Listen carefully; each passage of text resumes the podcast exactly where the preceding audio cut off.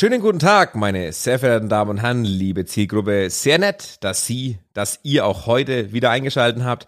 Diesen Mittwoch präsentieren wir einen sehr umtriebigen Mann. Geschäftstüchtig in den verschiedensten Bereichen der Eventbranche. 17 Jahre war er die Stimme des Ronhofs. Wie wird man Stadionsprecher und wieso ist er es heute nicht mehr? Wir fragen nach.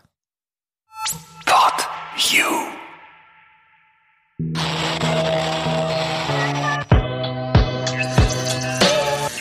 Vorm Mund, der Podcast für Fürth, Franken und die Welt.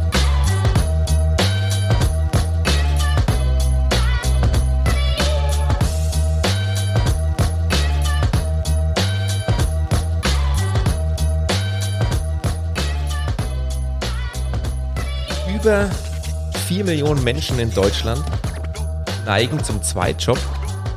Da gibt es Menschen, die lachen da einfach nur drüber. Da gibt es Menschen, die haben drei, vier, fünf. Wir haben heute zu Gast Stefan Krautz, Eventveranstalter, DJ, Moderator und Stadionsprecher außer Dienst, würde ich jetzt mal sagen. Reicht dir ein Job nicht, Stefan? Äh, ich glaube, das hängt ganz einfach mit der Tatsache zusammen, dass ich sehr weit interessiert bin, was, was ich alles so tue. Ähm, zum, zum Eventbereich bin ich letztendlich über den DJ-Bereich gekommen, genauso zur Moderation. Da hat das eine das andere ergeben. Die Musik aufzulegen, dann auch in Clubs und Diskotheken, das war schon immer ein Hobby. Das habe ich nebenberuflich gemacht und das ist dann gewachsen letztendlich. Und aus dem Thema heraus äh, habe ich ja meine Liebe zum Event auch lieben gelernt. Habe ähm, ja eigentlich BWL studiert mit Schwerpunkt Marketing und habe das Ganze dann im Laufe der Jahre auf das Thema Event spezialisiert, was ja ein Teilbereich der Kommunikation immer innerhalb des Marketings ist. Und das hat sich ganz gut ausgegangen eben mit dem Musikerjob als DJ. Und aus der ganzen Situation heraus, dass ich aufgelegt habe, dass ich da Rampensau-Erfahrung gesammelt habe, hat sich damals dann auch die Situation bei der Spielvereinigung ergeben, zu moderieren. Und äh, aus den Moderationen bei der Spielvereinigung als Stadionsprecher wiederum haben sich Moderationsjobs ergeben. Und nachdem das alles Eventbereich ist, zählt das für mich eigentlich alles so innerhalb eines Kreises. Ich sehe die gar nicht so als Einzelkomponenten, wenn man was. Aber wenn man extern drauf schaut, ja, sind es wahrscheinlich drei, vier unterschiedliche Jobs. Du hast das Studium dann abgeschlossen? Ja. Wie ging es dann danach weiter? Ähm, da muss ich noch Ticken zurückgehen. Also nach meinem Abitur habe ich eigentlich erstmal eine Ausbildung gemacht zum Okay. Industriekaufmann hier vor Ort bei einem sehr großen Spielwarenhersteller und bin dort dann auch im Marketing gelandet, schon während meiner Ausbildung und habe das geliebt, wirklich. Und habe da auch eine, eine Stelle angeboten bekommen und habe mich dann dort fortgebildet, auch nebenbei. Und dann irgendwann bin ich zu dem Punkt gekommen, okay, wenn ich weiterkommen will, muss ich studieren. Und habe dann nebenberuflich studiert. Also ich war schon immer einer, der mehrgleisig gefahren ist und sich sehr viel Workload aufgeladen hat, aber mir hat es einfach Spaß gemacht.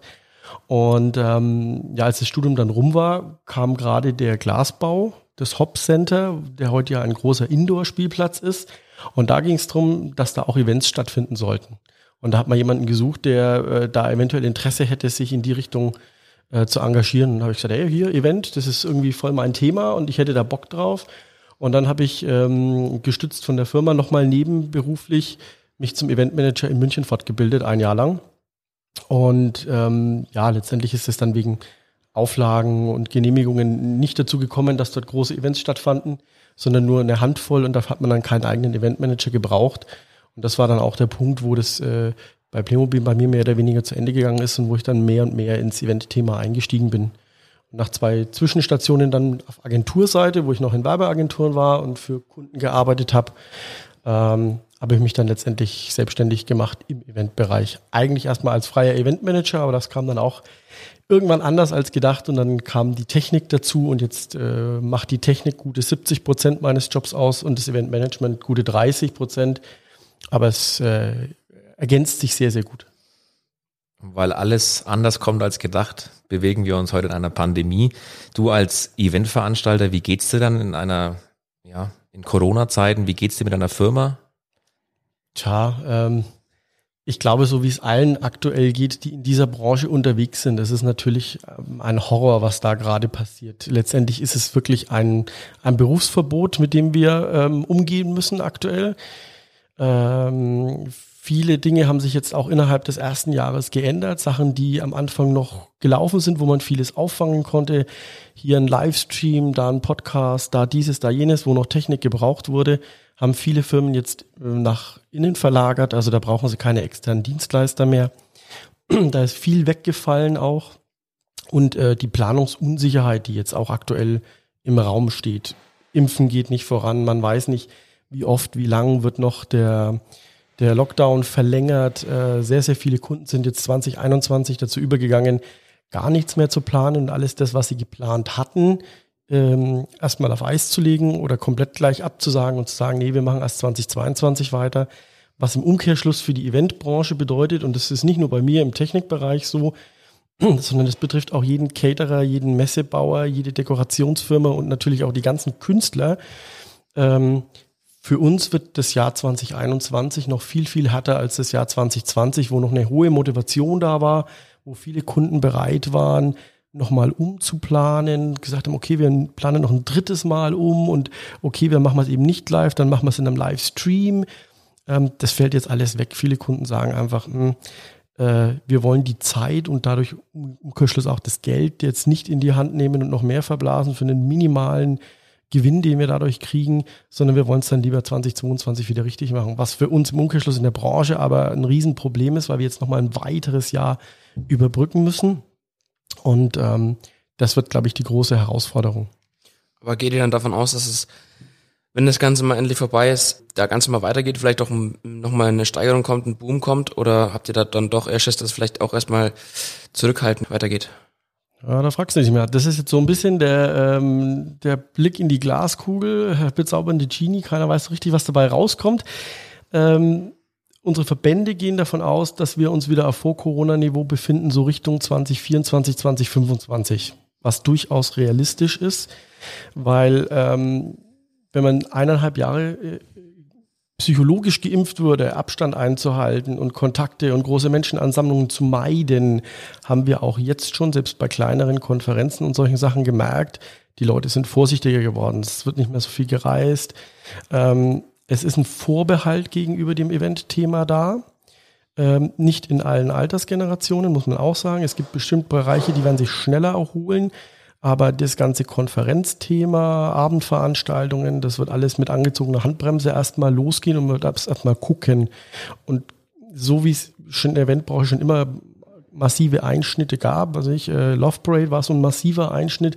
Da hat sich dann sehr, sehr viel im Sicherheitsthema getan, was die Ordnungsämter prüfen, Sicherheitskonzepte, die man vorlegen muss und, und, und. Wird sich jetzt auch hier im Bereich der Hygiene was tun? Also das ist ja im Prinzip schon äh, auf dem Tisch liegend, liegt der Politik auch schon vor. Es gibt Hygienekonzepte. Wie kann man bestimmte Dinge umsetzen? Es wird halt noch nicht umgesetzt, weil einfach die Freigaben seitens der Politik auch noch nicht da sind. Und ähm, also hier wird es neben dem Sicherheitsaspekt jetzt dann zukünftig noch einen großen Hygienebereich geben, schafft vielleicht ja auch die eine oder neunte Stelle, wo dann äh, ab sofort Hygienemanager bei jedem Veranstaltung mit dabei Manager sein müssen. Wichtig, ja, Manager, oder, ja, Manager ja, dann, genau. Vielleicht gibt's dann auch äh, Agenturen, die sich nur um das Thema Hygiene kümmern. Man, man weiß es einfach nicht. Äh, aber auch da wird sich, denke ich, viel ändern. Das heißt, du hast aktuell viel Zeit? Viel Zeit nachzudenken, ja. Aber das stimmt nicht ganz. Ich bin gut beschäftigt. Äh, es fragen halt doch sehr viele an, ähm, die auch die, die Auswirkungen oder die, den Umfang eines Livestreams nicht unbedingt äh, fassen können, was da dahinter steckt, mit Aufbau, Einrichten und, und, und. Und äh, wir schreiben viele Angebote gerade, nicht nur ich, also auch Kollegen. Und wir, ich höre unisono, wenn ich in die Branche höre, immer das Gleiche. Ja, früher haben wir mal äh, eine zweite und dritte Version gemacht. Jetzt schreiben wir ganz häufig eine fünfte und sechste Version und dann heißt, ah, die Situation aktuell ist doch zu unsicher, wir lassen's. So, dann hat man irgendwie drei, vier Stunden auf unterschiedlichste Angebotsvariationen investiert. Man ist beschäftigt, aber hinterher kommt nichts dabei rum. Und das ist natürlich das, was es für uns gerade schwer macht. Also es ist nicht so, dass wir nur Däumchen drehen, sondern wir versuchen natürlich auch im Hintergrund uns sauber aufzustellen. Also man macht mal wieder eine Vollinventur, man kümmert sich um die Geräte, man räumt das Lager auf. Ähm, viele Dinge, die liegen geblieben sind. Wir haben zum Beispiel die Webseite komplett neu von From Scratch aufgebaut, haben äh, viele Inhalte rausgeschmissen, vieles aktualisiert und modernisiert auch. Das sind so Dinge, die, die im, im normalen Alltag einfach liegen geblieben sind. Die hat man jetzt angepackt im letzten Jahr, ja. Aber nach einem Jahr sind viele Projekte halt doch jetzt so weit gegangen, dass du jetzt schon auch wieder äh, Lust hast auf Jobs, aber sie kommen halt nicht. Selbst wenn man sich massiv drum bemüht. Wie sah dann aber vor der ganzen Zeit dein, dein Alltag aus? Ja, äh, Wochenenden gab es eigentlich nicht wirklich. man, man ist so von Montag bis Sonntag durch, je nachdem, was von Veranstaltungen angestanden war. Oder dann auch äh, zu damaliger Zeit noch, wann sind die Heimspiele der Spielvereinigung, äh, lege ich vielleicht noch irgendwo auf. Das musste man ja alles irgendwie unter einen Hut kriegen. Was ja auch dazu geführt hat, meine Firma ist gut gewachsen, hatte dann ja auch Mitarbeiter, ähm, wo man vieles dann auch auf die Mitarbeiter auslagern konnte. Und dadurch hat sich das ein bisschen verteilt und man konnte halt weiter wachsen. Und ähm, das war so ein 24 Stunden, sieben Tage die Woche Job durchaus, weil da kommt dann natürlich hin und wieder auch der Anruf und sagt, hey, ich stehe gerade da, kannst du mir mal kurz helfen? Und man steht selber vielleicht auf einem ganz anderen Job und fängt da in fünf Minuten an, so, ähm, ja, ich helfe dir kurz. also das, das war schon, äh, ja, du, du, du, gibst, du gehst da einfach mit Vollgas durch. Äh, ich glaube, das kannst du nur machen, wenn du Herzblut hast und wenn du da Spaß dabei hast, weil die Eventbranche ist hart, das unterschätzen viele. Sie sieht zwar toll aus vorne und was man für tolle Leute kennenlernt und ähm, man kommt gut rum, ja, aber äh, es ist viel, viel Arbeit im Hintergrund und viel Nachtarbeit und viel ähm, äh, mit Problemen jonglieren oder neue Herausforderungen. Also man kann Dinge einfach tausendfach besprechen. Ein Event 100% vorbereiten geht nicht. Äh, es gibt immer Dinge, die spontan noch geändert werden oder der Stromanschluss ist abgebaut worden, weil es die Wand nicht mehr gibt. Jetzt musste der halt irgendwie nochmal 100 Meter mehr Stromkabel ziehen und lauter solche Nummern. Ähm, das, das war das, was mir Spaß gemacht hat, diese Herausforderungen, äh, diese Spontanität und dann trotzdem für den Kunden und für dessen Gäste was Beeindruckendes auf die Beine zu stellen. Ja, und äh, wenn du dann in die Corona-Situation fährst, ist das am Anfang schon sehr befremdlich, wenn du von 100 Prozent und auf einmal stehst du äh, braucht niemandem erzählen, was es ist, mit dem Auto gegen die Wand zu fahren. Das ist, tut nicht gut. Bei dir hat sich dann auch ergeben, allein aus der Eventveranstalterbranche raus, du hast vorhin kurz angesprochen, dass sich dein ganzer Arbeitsalltag irgendwo auch ineinander vernetzt, also alles hat irgendwo miteinander zu tun.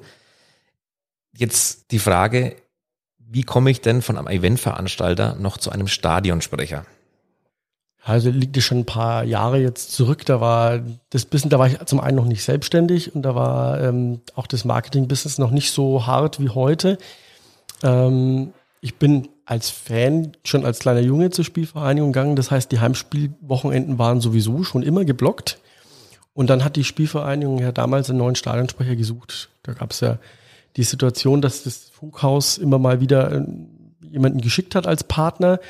Ähm, jetzt muss man sich 20 Jahre zurückversetzen. Äh, Funkhaus damals war halt zu einem großen Teil ähm, fußballtechnisch rot gefärbt und der Rest hatte eigentlich mit Fußball gar nichts am Hut. Also die Moderatoren, die da gekommen sind, waren, äh, für die war das entweder ein Job oder eine Strafarbeit. Und dementsprechend öfter haben die dann gewechselt und dann hat die Spielvereinigung damals gesagt, also äh, sorry Funkhaus, wir haben euch super gerne als Partner, aber der Stadionsprecher ist eine zentrale, wichtige Figur, das können wir so nicht machen. Und dann hat das Funkhaus gesagt, ja okay, wir stellen weiterhin den Stadionsprecher und ihr stellt noch einen, der den emotionalen Part übernimmt, der den, den Bogen zu den Fans fasst. Also es ist ja damals offiziell die Stimme des Rohnhofs gesucht worden. Mhm, mhm. und das Ganze ist in einem Casting letztendlich gelaufen. Und äh, das ist angelaufen, habe mir das damals natürlich als 20-Jähriger angeschaut und fand das ganz nett. Und dann kam immer mehr auf mich zu, ey Stefan, du bist doch sowieso immer draußen, du kannst doch moderieren, du bist auch bei deinem DJ-Job da immer unterwegs, hast nicht Bock dich da. Und ich so, ey, ich bin viel zu jung, ich habe da keine Chance. Ja, aber du hast doch nichts zu verlieren. Letztendlich waren es dann meine Eltern, die auch gesagt haben, ey, du hast doch nichts zu verlieren, probier's halt einfach, nimm die Herausforderung an und schau mal, was dabei rauskommt. Und ich dachte, okay, stimmt eigentlich, warum nicht? Jetzt bewirb dich mal. Und zack, zack, zack, so schnell habe ich gar nicht geschaut. Auf einmal hieß es Endrunde, wir laden fünf Leute ein, die moderieren im Stadion, in einem leeren Stadion, muss man dazu sagen. Das ist heute ganz dann, normal. Also, äh, oh, ja. Du warst eigentlich schon Vorreiter der Zeit, ja. Ja, also, äh, so, so fühlt sich das, glaube ich, jetzt an jetzt. für den Julian. und ähm, ja, dann, dann standen wir da im leeren Stadion, jeder hat so sein, äh, sein Ding abgezogen und auf einmal hieß es, ja Stefan, du bist es. Äh, ja, hast du dir das vorher überlegt? Das Nein. War, also hast du da gar nichts, war spontan? War ganz spontan. Also wir wussten, wir waren da eingeladen, was da letztendlich auf uns zukommt, wussten wir nicht. Wir dachten mehr so, das ist ein Kennenlernen und dann hieß es, nee, geht mal raus, hier ist das Mikro, tut mal so, als ob die Bude voll wäre und bringt da mal Stimmung rein. Okay. ähm, da habe ich natürlich damals schon geschluckt, weil die Moderation, die ich als Erfahrung hatte, war was ganz anderes. Und ähm, ich habe mir gedacht, gut, probier's einfach. Wie, wie empfinde ich das als Fan oben? Was muss ich dafür tun, dass ich als Fan oben das cool finde? Und habe es einfach probiert. Und dann hieß es halt, ja, äh, ja, du bist es. Morgen früh, 5 Uhr, Funkhaus, wir machen das erste Interview, stellen dich dort vor. Äh, früh 5 Uhr, ihr seid lustig. Aber nee, war, war, war gut, war richtig schön. Kannst du dich noch erinnern, was du da damals losgelassen hast? Ja, das wollte ich jetzt auch fragen. Ja. oh, wow. Ähm, also ich glaube, was, was mein großer Vorteil war, ist, ich habe sehr natürlich geredet, ähm, habe nicht versucht, das übergekünstelt äh, oder wie du, wie du gesagt hast, es, mein Vorteil war, dass es nicht vorbereitet war, mhm. sondern dass es spontan gekommen ist und dadurch kannst du dich weniger verhaspeln und vieles entsteht aus der Situation heraus. Aber ich weiß, ich, ich glaube, ich habe so ein Vorrufen, Nachrufen, gib mir ein S, gib mir ein P, gib mir ein V, gib mir ein G, gib mir ein G und ein Kleeblatt gemacht, so imaginär und äh, habe versucht, die Interaktion zu suchen. Und ich weiß aber nicht, was, was die anderen gemacht haben, weil wir waren ja bei den anderen nicht dabei. Ah, okay. Und ähm, es muss schon irgendwie der Punkt gewesen sein, dass ich die Interaktion gesucht habe und nicht einfach irgendwie gesagt habe, hey, Servus hier und schön, dass ihr alle da seid. Das dürfte, glaube ich, so der ausschlaggebende Punkt gewesen sein. Jetzt ist ja Fürth nicht für die unglaubliche Fankulisse bekannt. Ja? Also ist es ein Unterschied, ob ich jetzt beispielsweise in Dortmund äh, vor der gelben Wand stehe oder halt dann nur in Anführungszeichen im, im Wohnhof, wo du sagst, das sind halt im Schnitt, keine Ahnung, dazu mal deutlich weniger noch, von fünf bis achttausend, keine Ahnung, der Schnitt irgendwo. Wäre es für dich ein Unterschied zu sagen, boah, da stehen jetzt 80.000 vor mir oder es sind halt nur acht? Ja, es ist definitiv ein Unterschied. Und so kurios das klingt, ähm, je mehr Zuschauer du hast, desto leichter ist der Job. Also okay. es ist wirklich so, hast du ein volles Stadion und ganz massiv gemerkt habe ich das in der Bundesliga-Saison, wo dann äh, das Stadion ja eigentlich immer ausverkauft war. Hast du da irgendwas gebracht, irgendwie versucht, hey, wie schaut's denn aus? Zack, du hast so gemacht und die ganze Bude hat gebrannt. Das war einfach von der Stimmung her gigantisch. Hast du im gleichen Stadion, wo 18.000 Leute reingepasst haben vor Corona-Zeiten, äh, aber nur bei einem mittelmäßigen, attraktiven Gegner ähm, sechs, sieben, achttausend Leute, Stadion nur halb voll, Leute verteilt, da Stimmung reinzubringen, ist ein Vielfaches schwerer. Allein weil es auch selber dich schon viel, viel mehr Überwindung kostet, bestimmte Dinge anzu, äh, anzustimmen wo du sagst, boah, ziehen sie mit, nehmen sie oder machst du dich gerade total lächerlich? Also da, da brauchst du irgendwann auch so ein bisschen das Gespür, was geht an welchen Tagen. Du merkst es dann auch, wie die Reaktionen vom, ähm, vom Publikum sind. Und was natürlich das A und O ist, du musst die Nordkurve abholen. Wenn du die nicht hinter dir hast, dann kannst du im Stadion versuchen tun und, äh, und lassen, was du willst. Es, es kommt einfach keine Stimmung auf. Und das war ja immer so ein bisschen der Punkt, du, du hörst am Anfang so rein, wie ist die Stimmung auf der Nord, wie begrüßen sie die Mannschaft, ähm, wie nehmen sie Berichte auf oder Interviewpartner und dann kriegst du so ein Gespür, Gespür dafür, wie gut ist denn die Stimmung heute. Dann versuchst du halt aus dem das Beste rauszumachen. Das hat sich aber über die Jahre hinweg äh, natürlich deutlich verbessert durch mehr Zuschauer und dann durch die Bundesliga-Saison. Ganz andere Stimmung auch in Fürth generell zum eigenen Verein. Ich komme ja noch aus einer Zeit, wenn du da öffentlich zugegeben hast, du bist Fürth-Fan, haben dich alle angeschaut, sag, spinnst du? Wie, wie, kommst du denn da dazu? Und ich war damals schon im, im Gymnasium, war ich schon, äh, ich glaube, einer von dreien, die stolz das Trikot getragen haben und die nach dem ersten 1 zu 0 Erfolg gegen den Club dann da ja, und äh, halt außenrum 80 Prozent Klubberer und da musste er erst einmal durch. Ja. Und äh, das ist, glaube ich, das, was es immer ausgemacht hat. Die Liebe dazu. Wäre es dann, sagst du Liebe, dann, dann glaube ich, weiß ich die Antwort, aber wäre es für dich eine Option gewesen? Sagen wir jetzt einfach mal, bleiben wir dort bei, bei Dortmund, die bieten dir an, dass du dort Stadionsprecher wirst. Hättest du dir das vorstellen können? Ich hätte es mir bei keinem anderen Fußballverein vorstellen können. Oh, okay. Nee. Das ist für mich zu tiefgreifend. Also da, da bin ich einfach verwurzelt seit Kindheit an und da sehe ich einen Stadionsprecher zu emotional. das ist nicht wie ein Trainer oder ein Spieler, der da, wo die Karriere dran hängt, sondern das habe ich ja auch immer nur gemacht, weil es mir Spaß gemacht hat. Äh, wenn du das Ganze als Radiomoderator machst und es ein Job für dich ist, glaube ich, ist die Situation anders. Da sehen die Leute aber auch, du bist beim Radio angestellt und du machst es. Das war ja bei mir nie der Fall. Mhm. Ich bin immer als der Stefan dorthin und nicht als äh, das Funkhaus. Bin durchaus danach gefragt worden, ob ich mir vorstellen könnte, in einem anderen sportlichen Bereich zu moderieren. Und habe dann auch kurz gezuckt, muss ich auch gestehen. Auf der anderen Seite war es dann aber so, dass ich gesagt habe, naja, es tut auch mal ganz gut, nicht jedes zweite Wochenende verplant zu haben, sondern da mit der Firma dann auch zu wachsen und da dann äh, den Fokus ein bisschen mehr drauf zu legen. Der Fußball hat sich über die letzten Jahre oder Jahrzehnte auch, also aus meiner Sicht, äh, verändert. Es kommt immer mehr Kommerz ins Stadion. Hast du es da als Stadionsprecher auch irgendwo schwer? Kriegst du Vorgaben, dass die dir sagen, du musst das und das machen, du musst die und die Werbung ansprechen, du musst dies und das tun? Also hast du da einen gewissen Ablaufplan oder hast du freie Hand? Ja, das hat sich über die Jahre hinweg schon verändert. Am Anfang hatte man sehr, sehr freie Hand. Da gab es halt bestimmte Punkte, die immer da waren. Und dann gab es ein paar Specials, die halt angesprochen werden sollten. Ähm, über den Zeitverlauf hinweg ist das Korsett immer straffer geworden durch Ablaufpläne und durch ähm, vertragliche Situationen mit Sponsoren oder mit Partnern natürlich, die an bestimmten Stellen genannt werden wollen oder wo bestimmte Aktionen einfach eingetaktet sind. Äh, das ist aus meiner Sicht aber auch, glaube ich, nötig, um den Fußball äh, finanziell halten zu können. Äh, in der eigentlichen Moderation gibt es natürlich die Themenbereiche, die vorgegeben sind.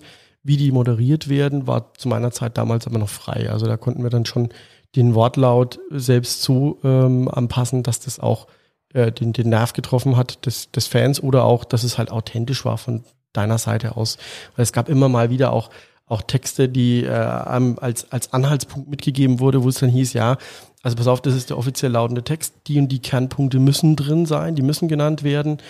Ähm, aber wie du das vom, vom Text her verpackst, es soll so natürlich und äh, normal rüberkommen wie möglich und nicht abgelesen. Und den Text lernt man ja nicht auswendig. Also man lernt keine eine Stunde Vorprogramm auswendig, sondern man guckt dann, dass man wirklich die, die, die maßgeblichen Punkte rauszieht und dann drumherum strickt. Du sprichst den Nerv der Fans an.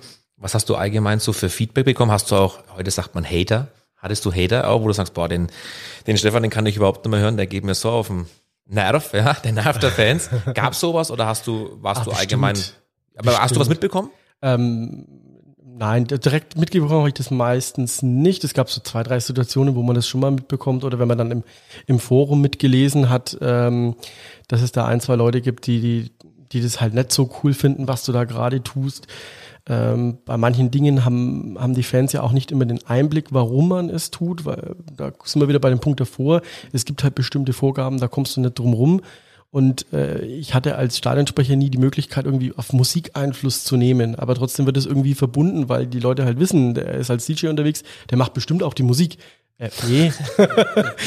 und das ist, äh, du kannst. Stadion-DJ, das ist kannst, aber mal. Äh, mal was, ne? Glaube, in Holland äh, gibt's sowas. Da, geben, da gibt's echt geile Stadien, die hauen da richtig einen raus, so Hardstyle und sowas. Da ist richtig, richtig Spannung in der Bude. Aber dann hättest du schon das nächste Problem, äh, welchen Style spielst du, ja? Also wenn du bei uns hier mit Hardstyle kommen würdest, äh, du musst halt, du musst halt den Kern irgendwie Schuhen treffen, so dass es äh, zu dem Verein passt, so dass es zu den Fans passt. Und das ist äh, der, der Knackpunkt ich habe das nicht so mitbekommen. Ich habe es aber auch versucht auszublenden, weil bei, äh, also selbst in kleinen Gruppen mit 100 Leuten kannst du es nicht allen recht machen. Wie willst du es dann in einem Stadion mit 10.000 Leuten allen recht machen?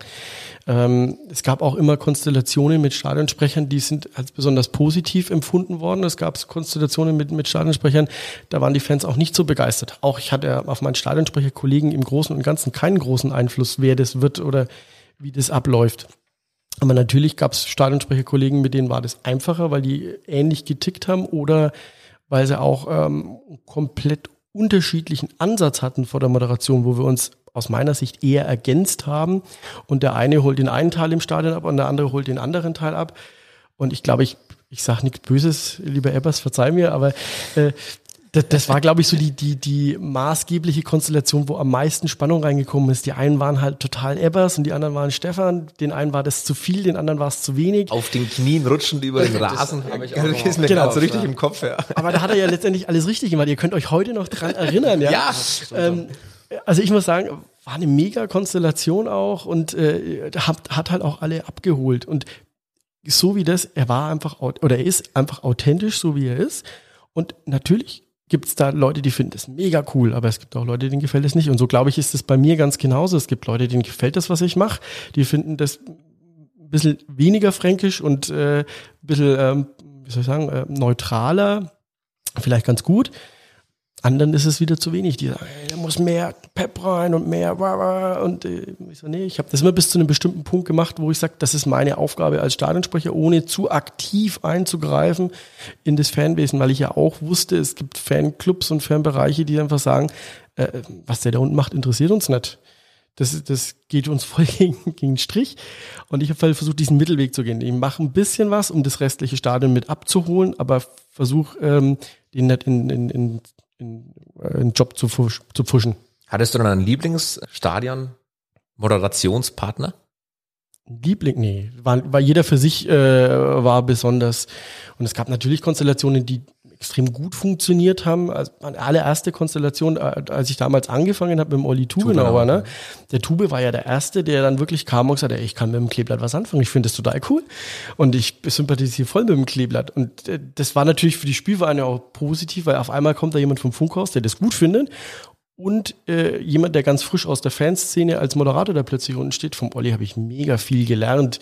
Äh, wenn ich mit dem Olli zehn Jahre später zusammengearbeitet hätte, wäre auch eine ganz andere Zusammenarbeit wieder gewesen. Also jeder Bereich für sich, sich wo, oder jeder Stadionsprecherkollege für sich ähm, hatte, hatte eine mega coole Zeit. Also kann jetzt nicht sagen, dass ich da einen besonders hervorhebe oder wo ich sage, nee, den, mit dem das ging gar nicht. nee, kann ich nicht. Aber hast du einen besonderen Moment im Kopf in Bezug als Moderator bei der Spielvereinigung? Ja, definitiv. Das war, das war mit dem Ebbers, das war einfach das, das äh, DFB-Pokalspiel, wo wir kurz vor dem Elfmeterschießen standen und dann Ich glaube, da wäre scheißegal gewesen, wer neben dir steht. Das ist jedem einfach durch Mark und Bein. Also das ist ja, ja absolut. grauenvoll. Also das ist ja. Uh. Das, das, das war eine ganz, ganz krasse Szene, die mir mega in Erinnerung geblieben ist, weil wir beide da standen, der Ebbers und ich. Ähm, wow, äh, wir müssen jetzt irgendwie eine Moderation machen, wir müssen uns bei der Mannschaft bedanken, wir äh, müssen uns bei den Fans bedanken, aber alle sind irgendwie gerade so down. Was, was, was willst du dann jetzt sagen? Und äh, was hat mich dann angestupst, sagt Stefan, ich, ich krieg kein Wort raus. Ich krieg, ich so, ich auch nicht. Was soll ich denn? Also du schaffst es schon irgendwie. Er ist auf die Knie gegangen, hat, hat das Spiel geguckt, da habe ich da stehen lassen, dachte ich mir, okay, äh, irgendwas musst du jetzt sagen. Ich habe auch keine Ahnung mehr, was ich gesagt habe. Ich glaube tatsächlich, ähm, der Fußballgott war heute kein Vierter, meine ich, in Echt? uns haben. Ja. Ich glaube, ich wow, da war ich hier Hochphilosoph. also ich habe dir vorhin schon erzählt, er weiß einfach alles. Das, das jetzt, ich glaube, das waren damals, also alles weiß ich nicht mehr, aber so der Fußballgott, der war, glaube ich, mit dabei. Ja, das ist auch das Spiel, das vergisst man nicht. Leider. Oder, naja, dass es so passiert ist. Ja, also das war das, wo ich aus Stadionsprecher-Situation sagen muss, das war eins der, der härtesten Situationen.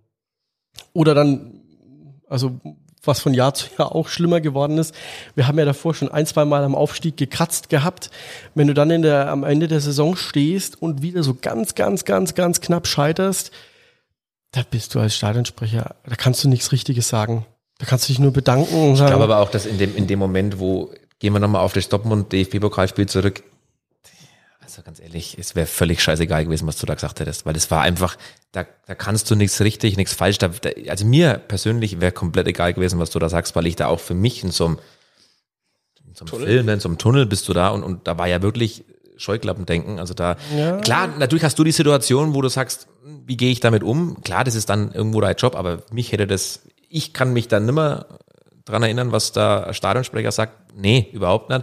Aber ich verstehe es natürlich, du hast die andere Sicht und aber besondere Situation. Ja, ne? das auch nicht unterschätzen. Auch, auch bei den Fans kommt das, was man selber kommuniziert, nicht immer eins zu eins so an. Jeder hat ein anderes Mindset und ähm, selbst Dinge, die gar nicht negativ gemeint sind, können plötzlich negativ aufploppen. Also ich kann mich an eine Situation erinnern, ich weiß es nicht mehr so ganz genau, das war aber irgendwie am Ende der Saison und da äh, habe ich sinnbildlich gemeint, kommt, das genießen wir jetzt. Wir haben noch fünf Minuten in der Saison. Wir geben jetzt noch mal Gas. Ich glaube sogar, es war, war glaube ich, sogar Bundesliga-Saison, kurz bevor wir abgestiegen sind. Und ich gesagt, komm, wir haben jetzt noch fünf Minuten, so nach dem Motto, die genießen wir. Und es gab aber Leute, die haben das negativ ausgelegt, so wie, wie nach dem Motto, ja, in fünf Minuten ist alles vorbei. Jetzt kommt was, die was, Straßenbahn. was reden der, was reden der da unten? das ist die Straßenbahn? Ja, ja, willst du was essen? Also da. ähm, und äh, fünf Minuten, was reden der da unten für einen Scheiß, ne? Und äh, das war gar nicht bös gemeint. Im Gegenteil, das war gemeint, komm, wir haben eine coole Saison gehabt, trotz alledem ähm, genießen wir das jetzt noch. Also da, manche Situationen, da steckst du dann auch nicht drin, wie sie außen ankommen. Da moderierst du was im guten Glauben und dann Wir haben auch mal unsere Kontakte spielen lassen und haben die vergangene Woche mal bei Antenne Bayern angerufen und hatten mit einem ehemaligen Stadionsprecherkollegen von dir äh, Kontakt. keine Ahnung, wer das sein könnte. Also keine Ahnung, nein, aber er, er hat uns, ja, Andi vielleicht, ja, er hat, uns, Andi? er hat uns ein bisschen was über dich erzählt, hör einfach mal zu.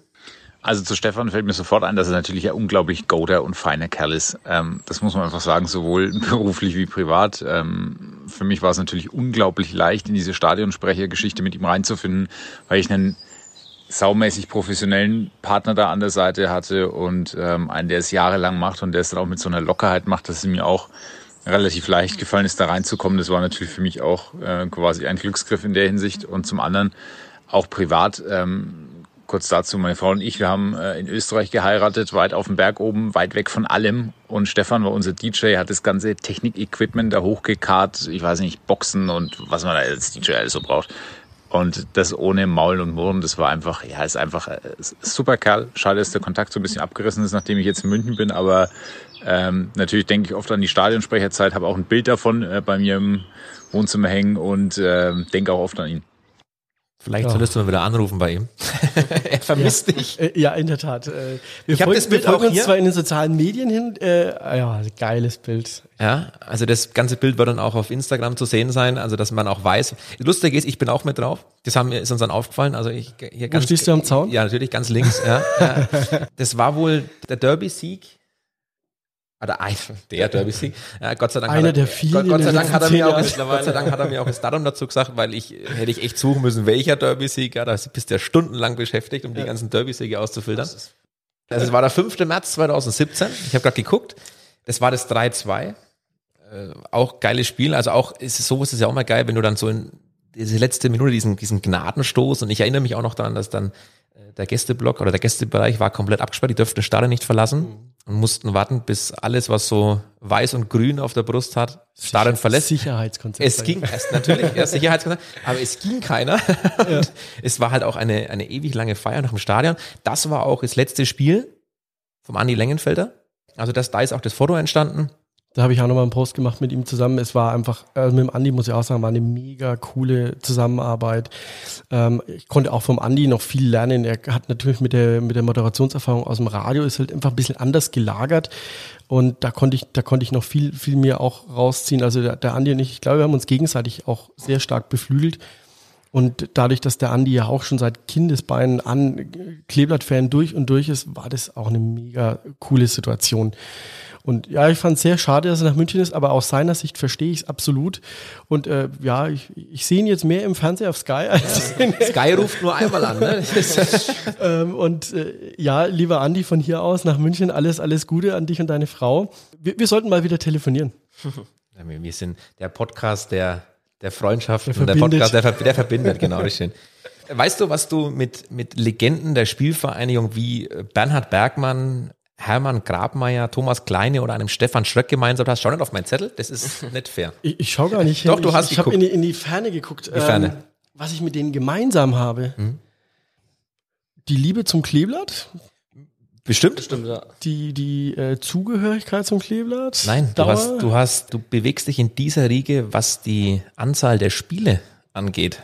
Echt? Ja, ein, Eine Legende schon. ja, natürlich. Also Wow. 329 Spiele, Bernhard Bergmann bis hin zu einem Stefan Schröck mit 242 Spiele und dann kommst du mit knapp 300, die du fürs Kleeblatt ja irgendwo auch äh, gemacht hast, aber nur als Heimspiele.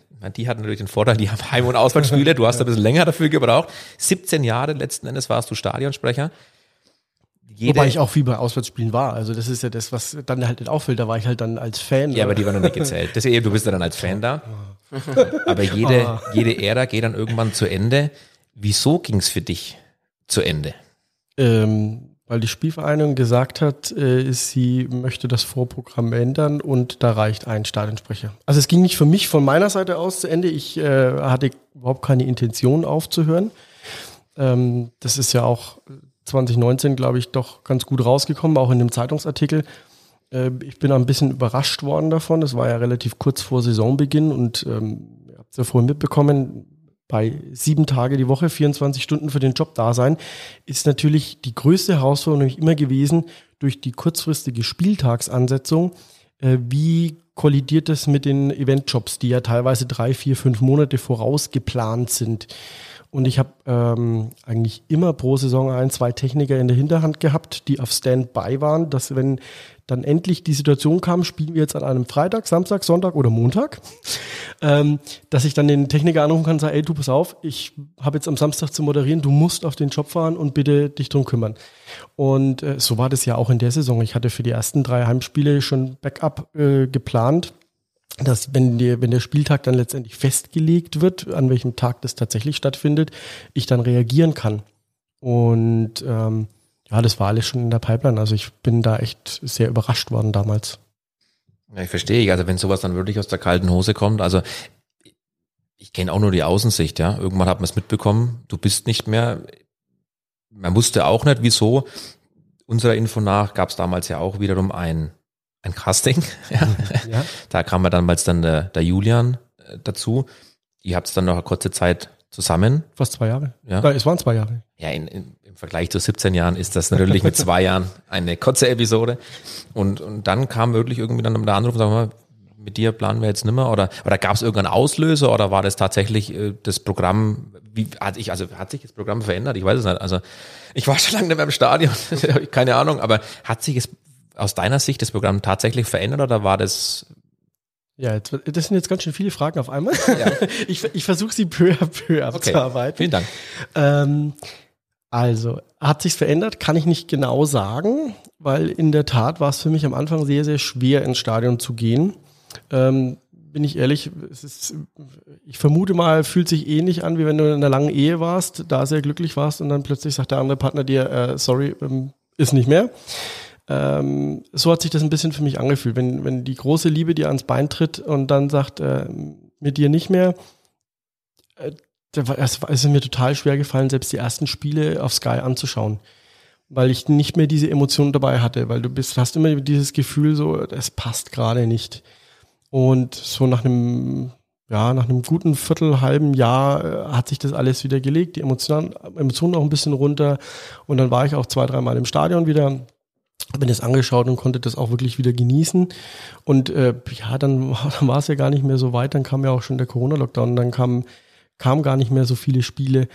Und aus der Situation heraus kann ich es gar nicht wirklich beurteilen. Ich kann nur das wiedergeben, was ich von anderen Leuten auch mitbekommen habe, die halt bei mir angefragt haben, so, Stefan, es wurde ja offiziell bekannt gegeben, das Vorprogramm wird massiv eingekürzt, man braucht nur noch einen Stadionsprecher. Was hat sich denn geändert? Und ich habe immer gesagt, keine Ahnung, sagt's ihr mir. Ich bin aktuell nicht im Stadion. Ihr müsst mir sagen, was hat sich denn geändert? Was hat für euch, für euch als Fans denn geändert? Und es kam eigentlich immer das Gleiche. Ja, nix. Und also die grobe Veränderung fehlt mir eigentlich auch. Mir fällt nur eine Sache ein, die mich überhaupt nicht berührt hat. Zum Beispiel, dass dann Lieder äh, gesungen wurden mit der Gitarre. Ist nicht meine Art von Stadionerlebnis, überhaupt nicht.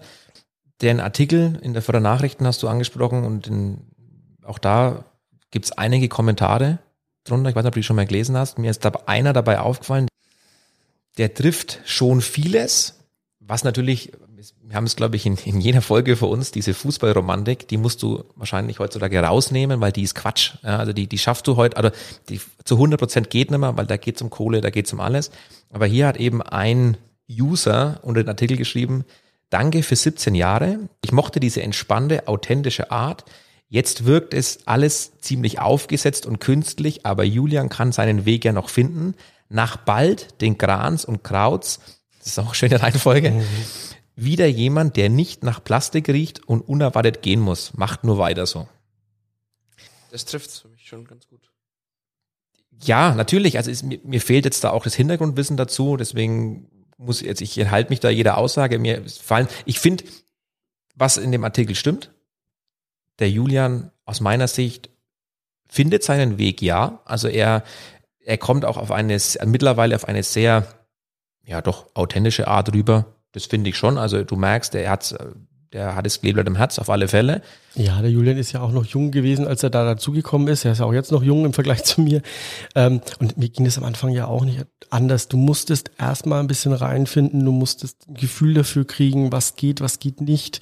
Man probiert ein bisschen aus, das ist vollkommen normal. Und da habe ich den Julian ja auch mit an die Hand genommen, habe immer wieder Tipps gegeben, hat auch immer wieder gefragt. Also der Austausch war ja da schon da. Und ähm, ich wünsche Julian da auch alles Gute und der wird seinen Weg machen. Ja, das glaub, ich glaube es auch, aber wie gesagt, du siehst, selbst in dem kleinen Fürth ist sowas, es arbeitet. Ne? Und jetzt sprechen wir von, wie vorhin angesprochen, 8000 Zuschauern. Was ist bei 80? Da magst du das recht keinem recht wahrscheinlich. Da sind dann 60.000 pro und 20 kontra und irgendjemand hat irgendwas zu meckern, aber diese Sache mit der Gitarre fällt mir auf, da kommst du eben, ja, keine Ahnung, meine Mutter sagt vielleicht, top, ist das nicht schön, was der da spielt? Für mich ist Stadionerlebnis anders. Ja, man, man, man, hat auch hier immer mal wieder im Stadionprogramm was versucht, was manche Dinge haben gut funktioniert, manche haben nicht so gut funktioniert. Ich kann mich da erinnern, äh, es gab früher auch mal Cheerleader, die aufgetreten sind von dem Sponsor. Ja, stimmt, ja. Es gab Fans, die fanden das total cool. Es gab Fans, die fanden es auch so eher bedingt stadiontauglich, weil das eher so der amerikanische Typ ist und nicht äh, in einem deutschen Fußballstadion was zu suchen hat. In Köln gibt's das regelmäßig. Aber das sind keine äh, ja, das sind so Funkenmariechen, glaube ich. Da hat es irgendwas mit Karneval zu tun. Da ist das regelmäßig da auch. Ist das ja. ein bisschen Aber der Bezug mit der Kultur ist, ja, ja, genau. ver verankert. Ne, ja. ähm, ja, also dass man da immer mal wieder was probiert, um da auch ein bisschen Pep reinzubringen, ist, glaube ich, auch vollkommen normal, weil ähm, rein blanke Umfragen und so, das bringt einem auch nichts. Und wenn man mal was Neues haben will, dann, dann muss man auch ein bisschen probieren dürfen. Also das ist, ich glaube ich, auch in jedem Beruf so, man muss Fehler machen dürfen, um sich weiterentwickeln zu können. Und so sehe ich das da auch. Also die Spielvereinigung hat sich ja über die letzten zwei Jahrzehnte massiv nach vorne entwickelt und sehr professionalisiert und mit der, mit der tollen neuen Haupttribüne und also äh, äh, mit den Mitteln, die bei der Spielvereinigung da sind, hat man einfach extrem viel gemacht. Das muss man schon sagen und das muss man wirklich, ähm, äh, also der, ich habe halt auch viel im Hintergrund gesehen, was das an Arbeit bedeutet hat und wie viele Leute sich da aufgerissen haben für den Verein auch. Und äh, das muss ich wirklich lobend anerkennen. Also was, dass der Verein damals nicht hops gegangen ist, wie es vielleicht bei dem einen oder anderen Verein gewesen wäre. Oder wenn wir mal nach Ulm schauen, die waren ganz oben und wie schnell die komplett weg waren. Das sowas ähnliches hätte uns ja auch passieren können. Man mhm. weiß es einfach nicht. Aber wir hatten die richtigen Leute an der richtigen Stelle und äh, das Kleeblatt hat überlebt. Kannst du dann jetzt, gerade in der jetzigen Situation, geht es uns ja tabellarisch ganz gut, kannst du das dann vollends genießen oder ist doch auch ein bisschen Wehmut mit dabei? Ja, es ist, es ist ein bisschen Wehmut dabei, weil ich natürlich liebend gern nochmal so ganz nah dran sein würde. Aber ich freue mich natürlich mega fürs Kleeblatt und ich freue mich für jede drei Punkte, die wir einfahren. Und wenn das mit dem Aufstieg klappt, das wäre super. Da kann ich nur unseren alten Präsidenten äh, zitieren, der gesagt hat, ein Jahr Bundesliga sind fünf Jahre zweite Liga in der Entwicklung. Und äh, selbst wenn man direkt wieder absteigt, sind vier Jahre, die man sich in der zweiten Liga gespart hat. Ja, aber das nehmen wir jetzt um, gerade in meinen Mund, diesen Wiederabstieg, äh, weil das ist, nein, ich, ich glaube, du kannst dich auch mal etablieren. Das wird, ich, ich, sage, auch ich, ich sage ja nur, wenn. Diese Möglichkeit ist ja da. Die, die, die, die Schere zwischen erster Bundesliga und zweites Bundes, Bundesliga ist bei mir, also aus meiner Sicht schon aufgegangen. Also es wird immer schwerer für die Aufsteiger, sich oben zu etablieren und drin zu bleiben. Wenn wir mal gucken, mit den Punkten, die wir damals eingefahren haben, wären wir in, der, in ein, zwei anderen Saisons gar nicht abgestiegen. Ja wir, wir waren ja immer knapp dran. Wir haben ja damals super gespielt und dann kriegst du irgendwie noch das blöde 1-1 oder ein ganz blödes 0-1 in letzter Minute und hast aber eigentlich mitgespielt und der Unterschied war ja spielerisch nicht unbedingt so krass da. Und klar, mit ein bisschen mehr Glück hätte man vielleicht auch noch eine zweite Saison dranhängen können und mit einer zweiten Saison ergeben sich ganz andere Möglichkeiten. Aber man muss realistisch bleiben. Es ist ein kleiner Verein, für den es schon ein Riesenerfolg ist, auch in der zweiten Bundesliga vorne mitzuspielen. Und äh, das war ja auch ein Punkt, den ich damals schon gesagt habe. Ich glaube immer noch, die Mannschaft, die wir damals hatten mit dem Aufstieg, war rein spielerisch nicht die beste Mannschaft, die wir hatten. Da gab es die ein oder andere Saison, wo wir von den Spielern her ähm, qualitativ hochwertiger aufgestellt waren. Aber es war eine Mannschaft. Die sind durch dick und dünn gegangen und was der Mike Biskins da damals hingestellt hat, mit welchen Motivationsreden und die sind so zusammengestanden, die sind über ihre Möglichkeiten rausgegangen. Und das hat dann dazu geführt, dass man es endlich geschafft hat. Der Unaufsteigbare ist dann doch aus Versehen aufgestiegen. Und das war, das war natürlich mega. Und ich, ich glaube auch, wenn man sich anschaut, wie jung das Team jetzt ist, das ist wieder ein Team. Also was, was die der Stefan sind Leitl auf jeden Fall da, Ja, ja. was der Stefan Ja. Leitl da geschaffen hat, da ist ganz viel Motivation, viel Teamgefühl da. Und was ich gerade gesagt, auch so über den Job gesagt habe, es dürfen mal Fehler gemacht werden. Daran wächst man. Und das sieht man, wenn, eine so junge Mannschaft so weit vorne mitspielt gegen andere Teams, die rein vom Papier her vermeintlich um den Aufstieg mitspielen müssten. Hey, was wollen wir da mehr? Das hat er vor, vor ein paar Wochen war da Sebastian Tyralla bei uns äh, zu Gast und der hat eine überragende Aussage gebracht, die müssen wir eigentlich irgendwo, die müssen wir uns auf alle Fälle aufheben.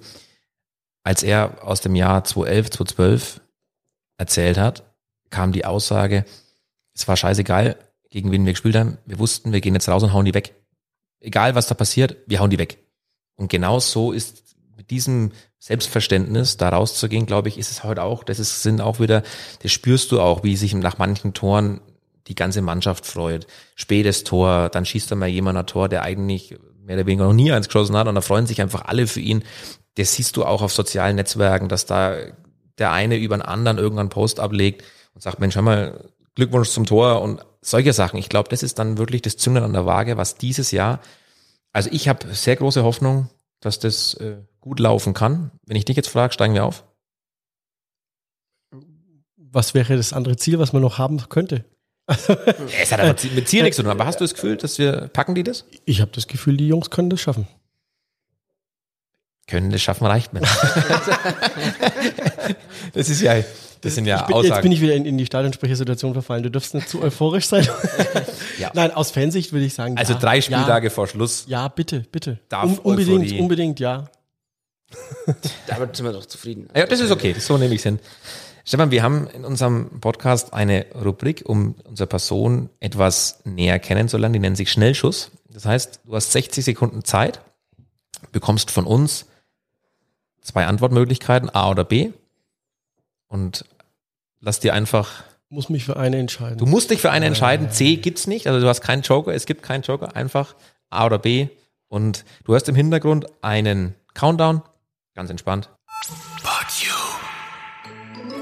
Fisch oder Fleisch? Fleisch, Techno oder Schlager? Techno, Duschen oder Baden? Duschen, Bus oder Bahn? Bahn. Meer oder Berge? Oh, da kann ich keine entscheiden. Das ist mehr. Ford oder Oldsmobile? die ist fies. Äh, nee, sorry, die, die muss ich passen. Ich liebe beide. Sommer oder Winter? Sommer, Süß oder salzig? salzig. Stadt oder Land? Äh, Stadt, Sport oder Sofa? Sport, Roman oder Krimi? Krimi, Samstag 13 Uhr oder 15.30 Uhr? 15.30 Mathe oder Sprachen? Mathe, Austern oder Schnitzel? Schnitzel. Schau mal, war doch jetzt äh, bis auf einen Joker. Aber, ja, du bist USK-Fan. Ja, V8 addicted. Ich habe natürlich, schau, ich habe ich hab's dick markiert, ich habe sogar V8 hier stehen. Ja, also heißt, du bist selber auch Amica-Fahrer. Ja, also das ist mir von meinem Papa in die Wiege gelegt worden. Der war schon immer USK-Liebhaber und ist äh, damit auch groß geworden. Und der hat sich in, äh, da war, waren wir noch ganz klein, mein Bruder und ich, da hat er sich sein erstes eigenes Auto äh, aus der USK-Szene angeschafft. Das ist ein Ford Thunderbird, den hat er auch heute noch, Baujahr 62. Und damit sind wir dann halt auch von USK-Treffen zu USK-Treffen gefahren. Und da ist mir das so in die Wiege gelegt worden. Ich habe da die Liebe zu den Autos, zu der ganzen USK-Szene und äh, überhaupt zu dieser US-Szene ähm, bekommen und mitgelebt. Und so war es fast nur logisch, dass irgendwann, wenn sich die Möglichkeit ergibt, mal bei mir selber auch ein V8 vor der Tür steht. Und der erste V8 ist eben das Oldsmobile, der Cutlass, äh, Baujahr 1970, den ich äh, damals durch einen ähm, guten Zufall äh, bekommen habe und den meine Frau und ich lieben und den nutzen wir dann äh, am Wochenende auch, um zum Wandern zu fahren und da einfach zu cruisen. Und äh, aus dieser Situation heraus kam dann irgendwann der Wunsch auch zu sagen, ja, ich brauche auch ein, ein Alltagsauto aus, aus dem Bereich. Und ja, das auch, auch das habe ich meiner, letztendlich meiner Frau zu verdanken. Ich habe da mal ein bisschen rumgesponnen und irgendwann hat sie gesagt, ey, du arbeitest so viel, jetzt gönn dir doch auch endlich mal was. Und äh, ja, dabei rausgekommen ist dann ein äh, 2019er Mustang GT Cabrio. Und es ist für mich tatsächlich noch vor Corona-Zeit einfach die Entspannung gewesen, wenn ich dann zu einer Location-Besichtigung oder zum Kunden gefahren bin, setze ich rein ins Auto, machst das Dach auf und die 20 Minuten Fahrt sind einfach Freizeit und Erholung. Und dann machst du das Dach wieder zu und bist im Kundentermin und alles ist gut. also das ist, das ist was, äh, möchte ich beides nicht missen, weil es komplett unterschiedliche Fahrweisen sind und äh, ja, ich einfach dieses V8-Motorgefühl liebe. Kennst du dich dann selber auch damit aus? Also kannst du auch selber Hand anlegen oder bist du da tief drin? Nee, nicht wirklich. Also ein paar, paar Basics weiß man natürlich, das, ist, das funktioniert aber halt nur beim Oldsmobile, beim neuen GT brauchst du ja nicht anfangen. Das ist wie bei jedem anderen Fahrzeug auch, egal welche Marke du da daher nimmst. Da ist momentan viel Plastikabdeckung und ultra viel Elektronik und Elektrik drin. Da, da äh, brauchst du nicht mehr selber Hand anlegen. Und dann bleiben wir bei, bei deinem Oldsmobile. Wir haben extra für dich eine Sonderrubrik in unserem Podcast. Und zwar nennen sie die Finde das Oldsmobile. Ich habe für dich vier, ich hab für dich vier, vier Motor Sound- oder Auspuffklänge und du musst mir mal sagen, ob du dein eigenes Auto erkennst. Also nicht deins, aber ein, ein Oldsmobile. Meinst du, das schaffst du? Oh, das ist schwer, weil der ist ja mit drei unterschiedlichen Motorvarianten gebaut worden. Jetzt bin ich mal gespannt, aber mach welche die, du da nimmst. Mach doch die Ausreden danach. Wenn du es nicht geschafft hast, darfst du die Ausreden finden. Jetzt gucken wir erst mal den ersten.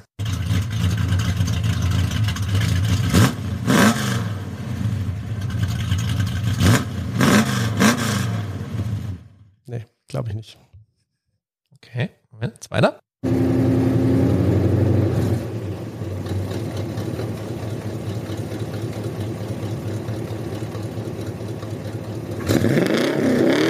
Nee, definitiv nicht. Okay. Dritter.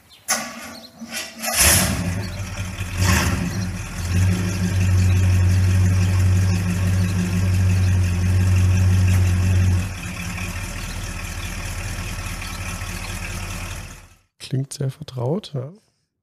Wir uns mal den vierten noch an. Nein. Ich würde sagen Nummer drei. Stefan, das ist riesig. Das ist tatsächlich, es stimmt. Ich habe, ich weiß nicht, habe ich es einfach gemacht? War zu einfach? Nee, äh, aber ich glaube auch, das eine war auch kein, kein äh, Auto, es war ein Motorrad, oder? Nein, nein, das waren alles. Waren alles Autos? Ja, ja. Beim letzten hätte ich jetzt gedacht, das war ein Motorrad. Also Äh, einer war, äh, der hat einen Motor, also das, das, wenn du das gesagt hättest, dann hätte ich gesagt, pass mal auf, du bist in der falschen Szene, weil der hatte so einen, so einen riesen Klopper, da war vorne die Motorhaube ausgeschnitten und also das war so ein Hyper-Car, keine Ahnung. Aber tatsächlich hast du, du hast das Oldsmobile gefunden. Sehr gut. bin ich doch schon mehr verbandelt und verwachsen mit ihm. Ja, ist ja auch schön. Ich habe das Auto ja selber auch schon mal gesehen. Also es ist auch was Geiles. Also kann ich mir vorstellen, wie man das am, am Sonntag dann einmal so durch die durch die Prärie fährt. die Ist das- fränkische Schweiz fährt. Ja. Nein, es ist, es ist wirklich ein Traum. Wir haben ja auch in dem Auto geheiratet. Also das war wirklich was ganz Besonderes. Aber wenn die Grünen dann an die, an die Macht kommen, wenn die, dann hast du Probleme, ne? Das wird, wird interessant. Das ist ja, gilt ja der Erhaltung des ähm, Kulturgutes. Ja, red's und dir schön. äh, ne, da muss man nicht schönreden. Also jetzt mal ganz ohne Witz, äh, ein Auto, was 1970 gebaut ist und heute noch fährt, äh, was gibt's denn nachhaltigeres? Wenn du überlegst, dass heutzutage Autos, die acht oder zehn Jahre alt sind, abgewrackt werden, wenn man da die Energiebilanz sieht für ähm, Aufbau und äh, Montage und dann hinterher für die Abwrackung, das ist, macht überhaupt keinen Sinn. Je älter das Auto ist oder je mehr es gefahren wird, desto besser ist ja eigentlich die Energiebilanz auch. Und äh, wie, wie kurios die ganze Situation wird, sieht man spätestens, wenn man dann zum TÜV oder ähm, äh, zu, zur HU fährt äh, oder auch die AU machen muss. Äh, dadurch, dass meiner Baujahr 1970 ist, muss er AU machen, hat keinen Cut.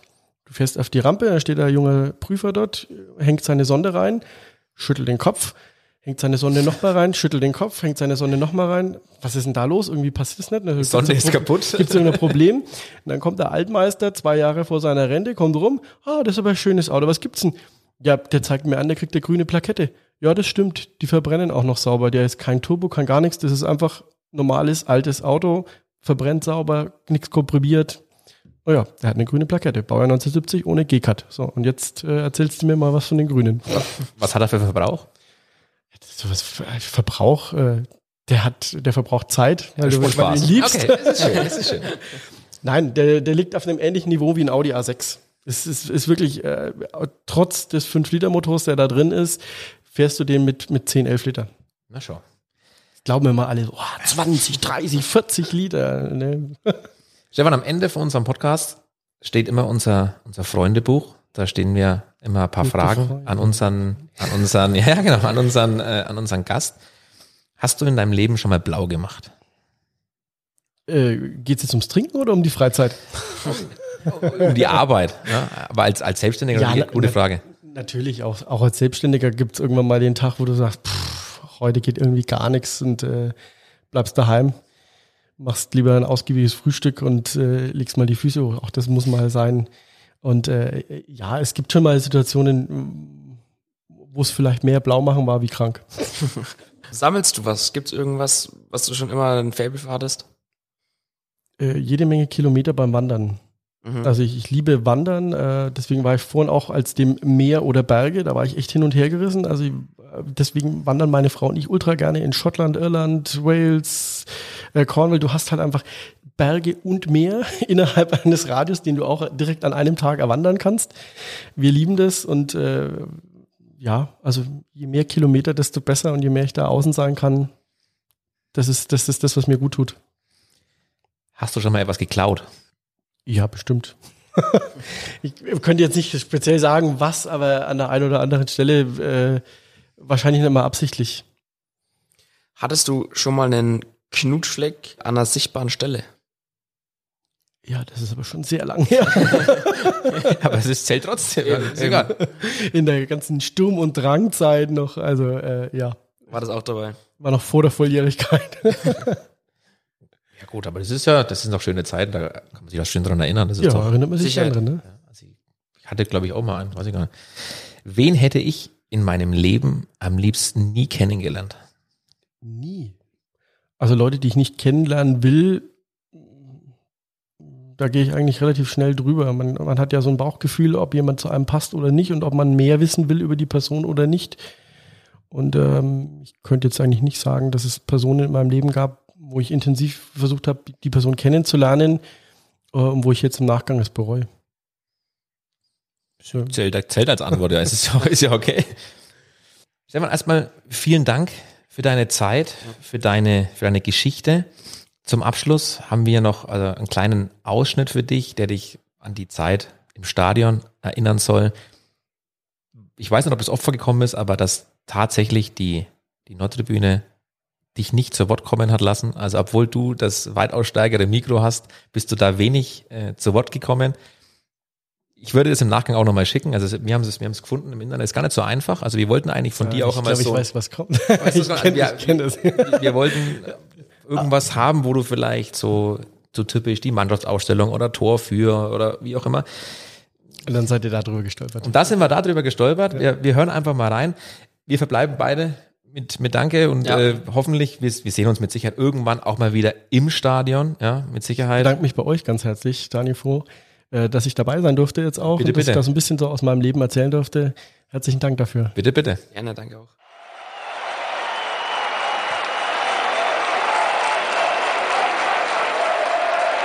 Ich bin diese Woche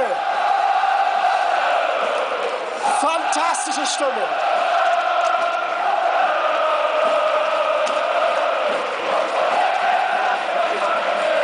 Nein, das wird es nicht. Unser Kleeblatt, das wird niemals, niemals nie untergehen.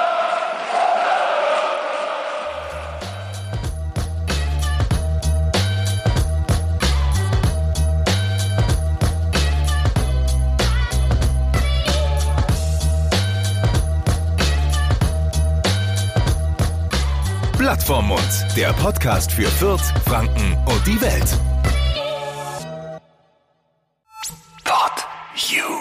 Podcast für dich aus deiner Region. Hol dir jetzt die App podyou.de.